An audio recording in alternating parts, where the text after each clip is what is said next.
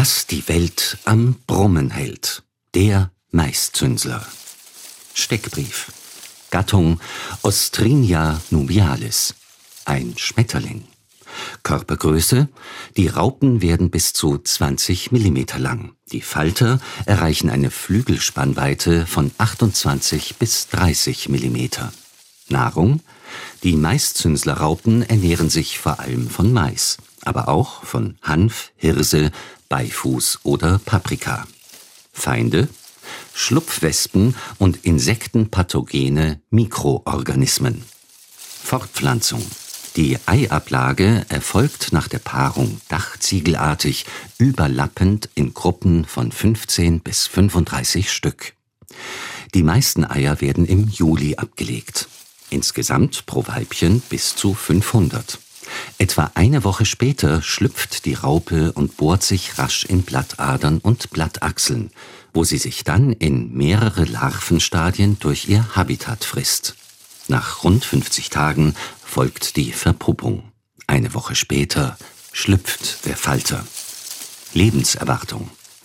Die nachtaktiven Schmetterlinge leben mehrere Wochen bis Monate. Lebensraum praktisch alle landwirtschaftlich genutzten Gebiete heimisch oder eingewandert. Der Maiszünsler ist in Europa und Asien heimisch. Gefährdungsgrad nicht gefährdet. Bedeutung für die Landwirtschaft. Der Maiszünsler ist ein bedeutender Schädling im Feld- und Gemüsebau. Besonders in heißen Sommern ist mit einem verstärkten Auftreten zu rechnen. Weltweit werden bis zu 4% der jährlichen Maisernte vom Maiszünsler vernichtet. Ursprünglich habe ich Ökologie studiert, das heißt, mir ist der Naturschutz wichtig.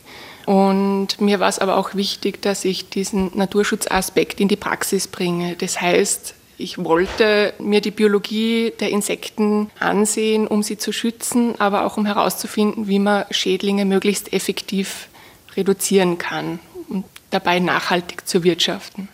Die Biologin Katharina Wechselberger sitzt in ihrem Büro in der österreichischen Agentur für Gesundheit und Ernährungssicherheit, kurz AGES, am nördlichen Stadtrand von Wien. Sie hat an der Universität Wien Biologie studiert und beschäftigt sich seit ihrem Studium mit Schadinsekten im Acker- und Gemüseanbau. Sie untersucht die Lebensweise, das Vorkommen und die Vermehrung der Insekten, um die richtigen Maßnahmen gegen die Schädlinge zu finden. Sie evaluiert deren Wirksamkeit und arbeitet daran, Alternativen zu finden, um den Einsatz toxischer Substanzen zu verringern oder am besten ganz zu vermeiden. Das Ziel der integrierten Landwirtschaft ist, dass auch chemisch-synthetische Pflanzenschutzmittel so eingesetzt werden, dass sie nachhaltig verwendet werden. Das heißt, möglichst punktgenau, um den Schadorganismus zu reduzieren, aber die Nützlinge und die Umwelt soll geschont werden. Das heißt, man muss sehr genaue Kenntnisse über die Biologie der Schädlinge haben, um herauszufinden, wann der richtige Zeitpunkt ist, Pflanzenschutzmittel einzusetzen. Dafür gibt es auch verschiedene Warndienste, bei denen diese Schädlinge beobachtet werden und die Landwirte können mehr oder weniger aktuell herausfinden, wann ein Schädling gerade fliegt zum Beispiel und wann der beste Zeitpunkt ist, ein Insektizid einzusetzen. Mit Biolandbau alleine kann man die österreichische Bevölkerung derzeit jedenfalls nicht ernähren. Um die Umwelt zu schonen, gleichzeitig aber hohe Erträge auf den Feldern zu erzielen, müssen Biologinnen, Ökologinnen und Landwirte eng zusammenarbeiten, um festzustellen, wann Insekten, die die Ernte bedrohen, aktiv werden, wann sie ausfliegen und wann die Eiablage beginnt. Eine der größten Bedrohungen für den heimischen Mais ist ein kleiner, unscheinbarer, nachtaktiver Schmetterling, der Maiszünsler. Der Maiszünsler ist ein Schmetterling, der im Frühjahr in die Maisfelder einwandert, abhängig von der Temperatur, früher oder später. Aber man kann davon ausgehen, dass um Mai herum die ersten Zünsler in den Maisfeldern einwandern. Und dort legt er dann nach einem Paarungsflug die Eier ab.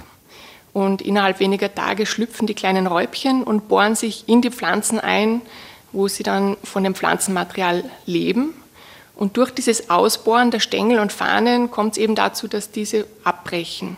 Der eigentliche Fraßfeind für den Mais ist also nicht der fertige Schmetterling, sondern das Stadium davor, die Larve bzw. Raupe, die ganz ihrem schlechten Ruf entsprechend ein wahrer Nimmersatt ist und ihren eigenen Wohnraum auffrisst.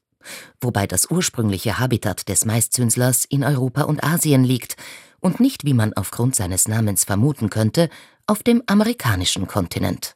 Der Maiszünsler stammt ursprünglich aus Europa und Asien. Das heißt, ursprünglich waren seine natürlichen Futterquellen Beifuß und Hopfen. Und erst als im Jahr 1492 Mais, Kartoffeln und weitere Kulturen nach Europa gekommen sind, hat auch diese Kulturen als Nahrungsquellen angenommen. Das heißt, erst ab dem 19. Jahrhundert hat der Maiszünsler in Europa beträchtliche Schäden am Mais verursacht. Das ist das erste Mal erwähnt worden, dass der Maiszünsler ein Kulturschädling ist. Und erst Anfang des 20. Jahrhunderts wurde der Maiszünsler dann auch nach Amerika importiert, unbeabsichtigt natürlich. Und heute gilt er in Kanada und in den USA zu den wichtigsten Maisschädlingen. Wir haben es hier mit der Umkehrung des Problems der Einschleppung fremder Arten zu tun.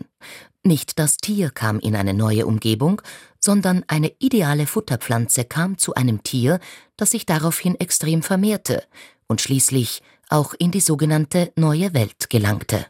Der Maiszünsler hatte ursprünglich andere Wirtspflanzen und er wurde erst zum Schädling, als er eben auch den Mais und Paprika und Kartoffeln eben als Nahrungspflanzen angenommen hat. Nach Amerika ist er vermutlich nicht mit Mais gekommen, sondern möglicherweise mit Reisig.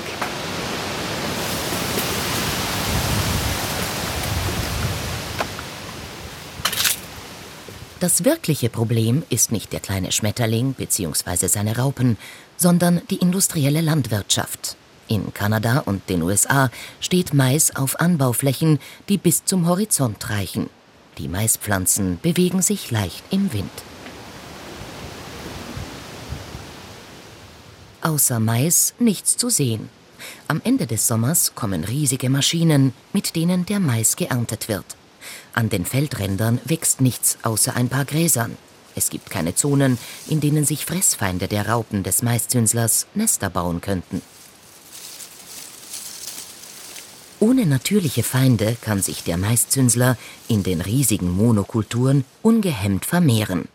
Die Raupen leben wie in einem Schlaraffenland. Sie sitzen in ihrer eigenen Nahrung im Inneren der Pflanzen und sind so vor den Blicken von Vögeln, die die Raupen aufpicken könnten, gut geschützt.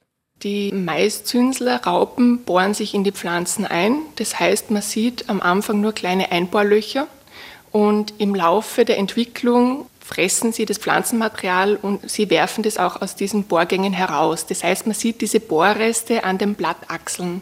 Später, wenn die Raupen die Stängel ausgehöhlt haben, dann kommt es häufiger auch zum Bruch dieser Fahnen und Stängel. Das heißt, man kann das ganz gut in der Fläche erkennen, dass eben sehr viele Pflanzen, äh, Pflanzenmitte abgebrochen sind. Und damit kann man davon ausgehen, dass ein Maiszünsler Schaden vorherrscht. Zeit, sich die kleinen Tiere anzusehen. Die Biologin Katharina Wechselberger öffnet eine Datei auf ihrem Bürocomputer bei der AGES in Wien-Donaustadt. Als erstes ist ein Bild von einem Gelege zu sehen. Die Eier, die werden eben dachzügelartig abgelegt und es sind kleine weißlich-gelbe Gelege, bis zu 500 Eier pro Weibchen.